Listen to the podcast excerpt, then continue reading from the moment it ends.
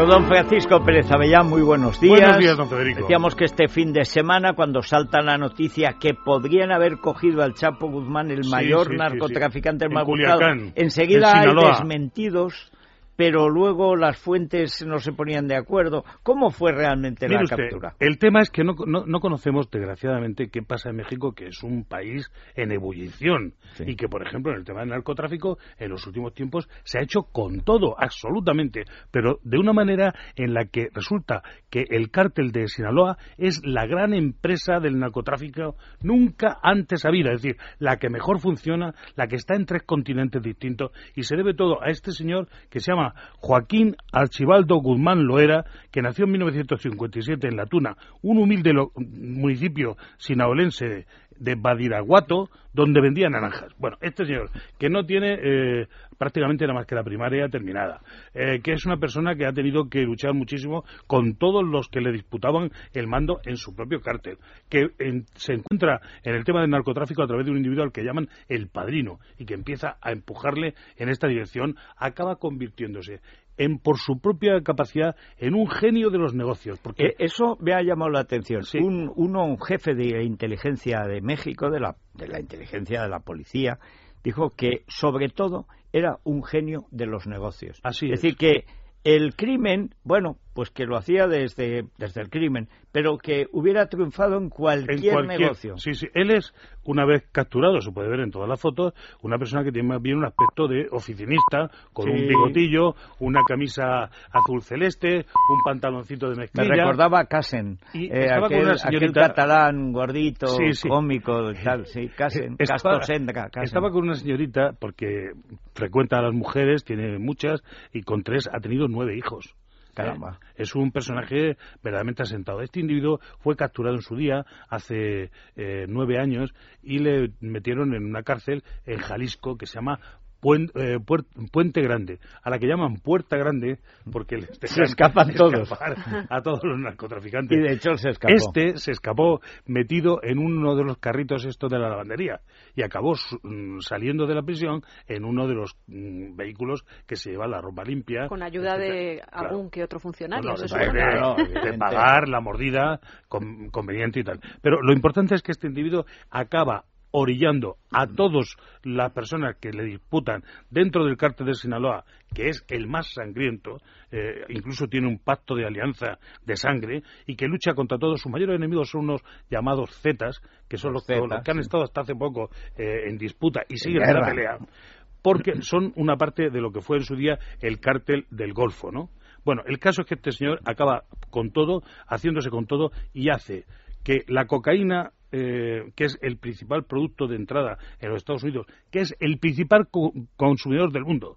O sea, Estados Unidos es el principal consumidor de todas las drogas del mundo. Eso hay que ponerlo sobre mesa para saber por qué hay tantas agencias como la DEA y otras que están todo el día mirando a ver por dónde pueden reducir el, el consumo, la exportación y, por supuesto, la producción. Entonces, estos tíos han colaborado con la Marina mexicana hasta conseguir una perfección, helicópteros, eh, persecución, etcétera, y dar a través de, distintos chivatazos con dónde podía estar este señor que estaba viajando de un lado a otro, de un hotel a otro, eh, viviendo... Es muy curioso que es todo lo contrario, por ejemplo, los capos de la mafia que hemos visto que estaban a lo mejor hasta 40 años viviendo en un pueblecito, En un pueblecito. en una caseta que parecía de peón caminero. comunicándose y- por unas, eh, por unas notas, con unas notas que le daban al, para que no hubiera al tonto del pueblo que, que las lo llevaba llevaba al cura y el cura al maestro y, y, efecto, bueno, en y efecto. 40 años que pero estos no estos son más modernos No, y estaban en movimiento continuo Sí, sí, sí. Y no solo eso, sino estaba en, en- en perfecta eh, co- connivencia con todos los otros cárteles, luchando y peleando con cada uno de ellos. En principio, naturalmente, con los colombianos, con el de Medellín, etcétera. Porque este individuo le ha dado ciento y raya al que fuera Pablo Escobar, famosísimo narcotraficante de entonces, que ahora no le llega ni al pie del zapato. Este tiene mucho más negocio, está en tres continentes distintos y además trae la, la marihuana mexicana, el- la cocaína eh, colombiana y, eh, por supuesto, del sudeste asiático, todo lo que tiene que ver con la heroína. Y encima, en laboratorios sintéticos, lo que hacen es la metanfetamina, que es una droga que se vende muchísimo y muy bien porque es un combinado un poco de todo ello, ¿no? Que te despierta y te... Que es lo que eh, cocina eh, Craxton en, en sí, sí, sí.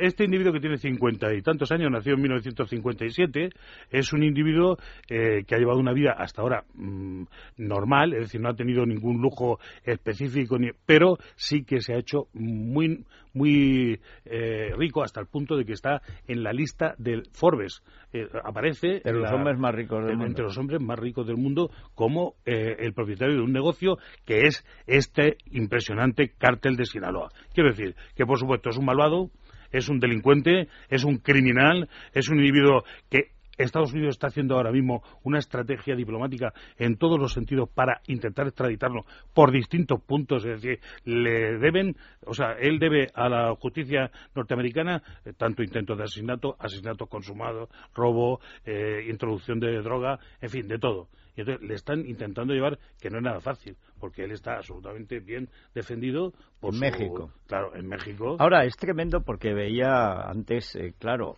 eh, lo, qué terrible debe ser estar en la lucha en México, porque en Estados Unidos, si ganas, ganas, pero tienes un aparato que te respalda. Claro. Hombre, puede haber corrupción, pero es raro, es raro. Y normalmente el tío que cae y va a 30 años a la cárcel pasa 30 años en la cárcel y puede que alguno más. Es decir, el aparato es eh, eh, tú trabajas, digamos, a favor del Estado, pero el problema en México es que es casi una empresa quijotesca, porque por un lado estás haciendo el bien, detienes al criminal y en el fondo ahora, por ejemplo, los marinos de México, que son los que han llevado a cabo la captura y tal, pero ¿qué pensará el tío? Está bien que yo lo juzgue porque lo hemos pillado, ese mexicano lo hemos pillado aquí, pero al mismo tiempo yo sé que si lo juzgan en Estados Unidos este ya no sale y tal. Y aquí ya se ha escapado una vez de Puerta Grande y, vete tú a saber. Bueno, el presidente actual de México eh, esto lo ha llevado más allá que Calderón. Calderón, como recordamos, eh, inició una lucha contra un narcotraficante. Bueno, pero al final... le costó 70.000 víctimas, ¿eh? Bueno, pero hay que decir que eh, gracias a aquello es posible esto. Sí, sí, pero este Peña Nieto va de otra manera, digamos, asegurando mucho más la jugada y con gente mucho más técnica. De hecho, han entrado allí todas las agencias, eh, la DEA, etcétera, americanas que tienen algo que ver con esto. Entonces, claro, la captura ha sido hasta cierto punto más, más eh, fácil. Este hombre estaba en plena fiesta en un hotel de Mazatlán eh, tenía, al parecer, mil millones de dólares eh, a su disposición y, desde luego, le reconocen el ser una de las 100 personas más influyentes del mundo. ¿Y ¿Por qué? Porque sus órdenes son inmediatamente cumplidas y, sus movimientos de dinero son absolutamente eh, respetados. Porque, efectivamente, lo que tiene es un magnífico cerebro amueblado para, hacer negocios con otros, llegar a pactos con los otros clanes y, por supuesto, con todo el narcotráfico. Entonces, la captura de este individuo es una magnífica ¿Y qué va a pasar ¿Y qué va a pasar ahora? ¿Lo van a extraditar? Yo creo que lo van a extraditar. Sí. Sí, es decir, el tema es saber por qué motivo, cuál va a ser eh, el delito que va a aceptar la justicia norteamericana como más rápido, más express, para poderlo llevar inmediatamente allí, porque lo que tiene el norteamericano, el miedo que tiene, es que se escape. Claro, hombre, es que ya lo ha hecho una vez, porque, hombre, es lógico. No, no, y porque... Es que, oye, es que compras un Estado de México con ese En el mismo momento en el que lo han pillado, han empezado una serie de acciones de todo tipo para... Este tío, entre otras cosas, en, su coco específico, como le reconoce la DEA, la Agencia Antidroga Norteamericana, él inventó lo que son eh, los corredores bajo tierra, esos, eh, esa manera de atravesar por debajo de la frontera, eso lo hizo este individuo como primera. Sí, que siempre se consideraba inútil, pero este lo ha hecho. Él ha hecho. Vamos, inútil, imposible. Ese, disimulo que es una especie de alcantarilla por la que te cuelas y dentro está totalmente acondicionado con su aire acondicionado, con su calefacción en, invierno, es decir, todo eso está perfecto y por, por supuesto totalmente asegurado para poder llevar camionetas Camiones, claro, claro. Eh, cargadas con esto y poderlo meter a través de unos carros que ya hacen todo este... O sea, este señor lo ha, eh, lo ha convertido en una industria mm, que sobre todo da eh, beneficios. Entonces, esto es fundamental. Por supuesto, el miedo que tienen los norteamericanos es que se escape. Para hacer todo lo posible porque sea extraditado. Hay que ver ahora quién llega antes. Si el Chapo Guzmán a convencer a sus ciudadanos que está mejor libre, o si los norteamericanos eh, consiguen imponer su autoridad. Parece ser que el presidente de, México está totalmente a favor de que. Eh, este a mí me parece un gesto de sentido común. Dice, bueno, ¿hasta dónde llegamos? Vamos a llegar hasta donde llegamos. Lo hemos capturado nosotros, en Estados Unidos nos dicen que hemos sido nosotros, pero son ellos son los que lo guardan en la cárcel. Recordar que Diony cuando arranca el furgón con el dinero va cantando Jalisco, no te rajes, y pues. es de Jalisco, del cual desapareció en su día el Chapo Guzmán, escapándose pues. por el por la puerta grande. Puerta grande. Eh. es la gran, la magnífica prisión de alta seguridad, pero con grandes fallos. Bueno, muchas gracias, don Francisco Pérez Avellán. Este individuo tendrá, como decía hace un momento nuestra compañera, un sustituto inmediato. Ya hay dos o tres lugartenientes que están luchando hay para que esperar que se maten mucho. por supuesto. Sí, sí, sí, que se maten cuanto más mejor. Entre ellos y la La crueldad del cártel de Sinaloa no se parece a nada.